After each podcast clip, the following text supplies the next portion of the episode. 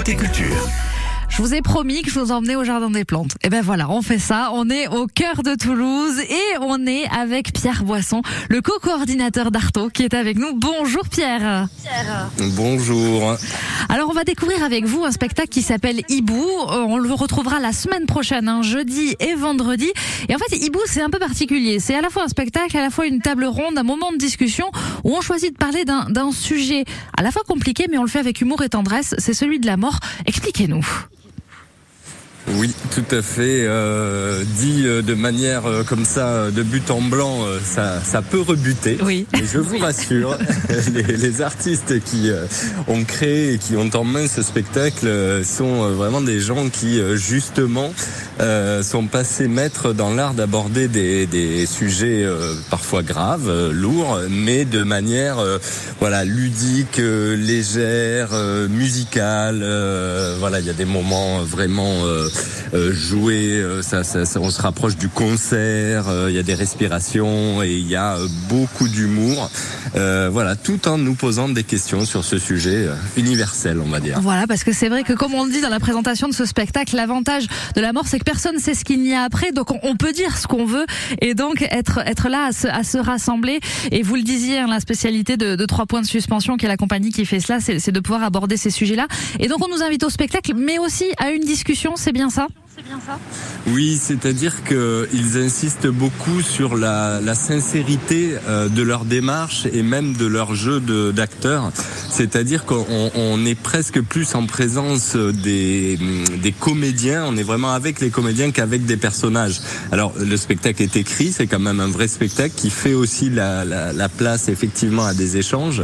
Mais euh, en tout cas, on a l'impression de, de rencontrer et de discuter, d'échanger avec euh, avec ces, ces trois euh, comédiens-là, ces, ces trois humains, j'allais dire tout simplement, qui nous font part euh, bah, de leur expérience, de leur recherche. Euh, Il y en a notamment un qui a passé sa formation en accompagnement euh, funéraire, donc qui est habilité à, à, à mener des cérémonies, etc. Tout ça pour les besoins du spectacle, pour essayer de comprendre voilà comment on réagit face à la mort dans notre société euh, française et, et occidentale, et euh, qu'est-ce qu'on pourrait euh, imaginer, inventer euh, de manière euh, ludique, un peu décalée, loufoque, euh, ensemble, pour euh, aussi mieux accepter, mieux vivre ce moment. Et, voilà, encore une fois, d'une manière, j'a- j'allais j'allais dire, pas prise de tête. Non, c'est ça. Et puis sur- surtout, surtout dans un cadre superbe, le cadre du Jardin des Plantes, on est dans un spectacle en extérieur. Ça aussi, ça rajoute un petit plus à ces représentations. À ces représentations. Oui, tout à fait, puisque euh, ben euh, on est euh, comment dire entouré d'un cadre vivant euh, avec euh, de la faune et de la flore qui elles aussi euh, finalement euh, peuvent interagir par moments euh, là-dessus. Euh, un cadre reposant, apaisant et euh, le choix a été également fait puisque c'est en partenariat avec le muséum dans le cadre de leur exposition Momie et euh, voilà nous intervenons nous Artaud à Ramonville mais également à Toulouse donc on a trouvé ce, cet écrin euh, tout à fait adéquat quoi. Voilà. Et si vous aussi, vous avez envie de rentrer dans cet écrin, de découvrir ce super spectacle qui est Hibou, allez réserver vos places maintenant. C'est du 8 au 9 juin, donc c'est jeudi et vendredi prochain à 20h30, donc au Jardin des Plantes. Eh ben, merci beaucoup, Pierre, de, de nous avoir donné envie ben, d'aller, d'aller vous découvrir. Je vous dis à bientôt. Je vous dis à bientôt. Merci beaucoup. Et nous, dans un instant, on va partir au cinéma. Il passe la porte du studio, justement, Jérémy de l'American Cosmographe, qui va vous emmener à Madagascar dans un instant. Pourquoi Madagascar? Ben, C'est surtout pour vous parler du film L'île rouge. Restez avec nous, on se retrouve juste après Hervé. Tout ira mieux demain. Tous les jours, côté jeu, au-dessus de la mêlée. Cette semaine, si vous êtes au-dessus de la mêlée, vous gagnez un smartphone, un grand smartphone, comme, comme ça à peu près. 4G, deux grandes marques, avec un très très bon appareil photo. Bref, faites le meilleur score et le smartphone, eh ben, il est pour vous. C'est au-dessus de la mêlée qui vous offre un smartphone cette semaine entre 11h et midi. 9h, 9h30. Côté culture. J'aurais du mal à m'étendre, j'aurais du mal, tu sais, sans mes bordels, sans nom, entre ombre et lumière. J'aurais dû porter ton nom, je plane comme un mystère. C'est pas comme la défonce, elle, j'ai su m'en défaire. Oh.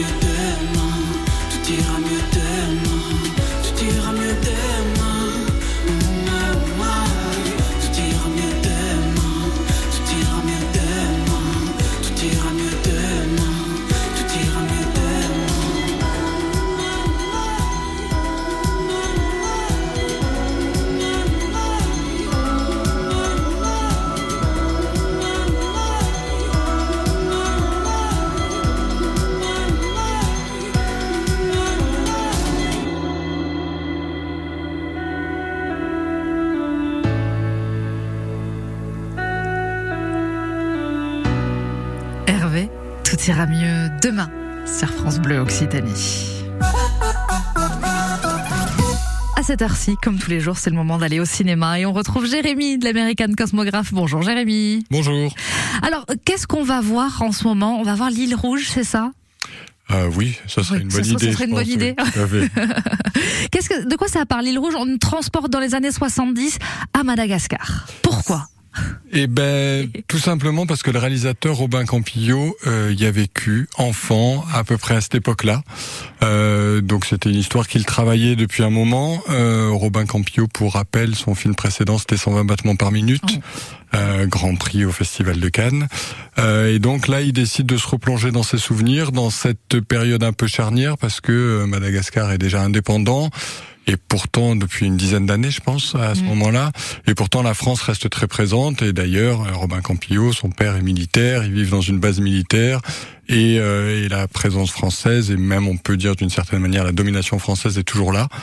Euh, mais euh, Robin Campillo parle plutôt de euh, qu'est-ce qu'on voit quand on est un gamin dans, dans, dans cette période-là.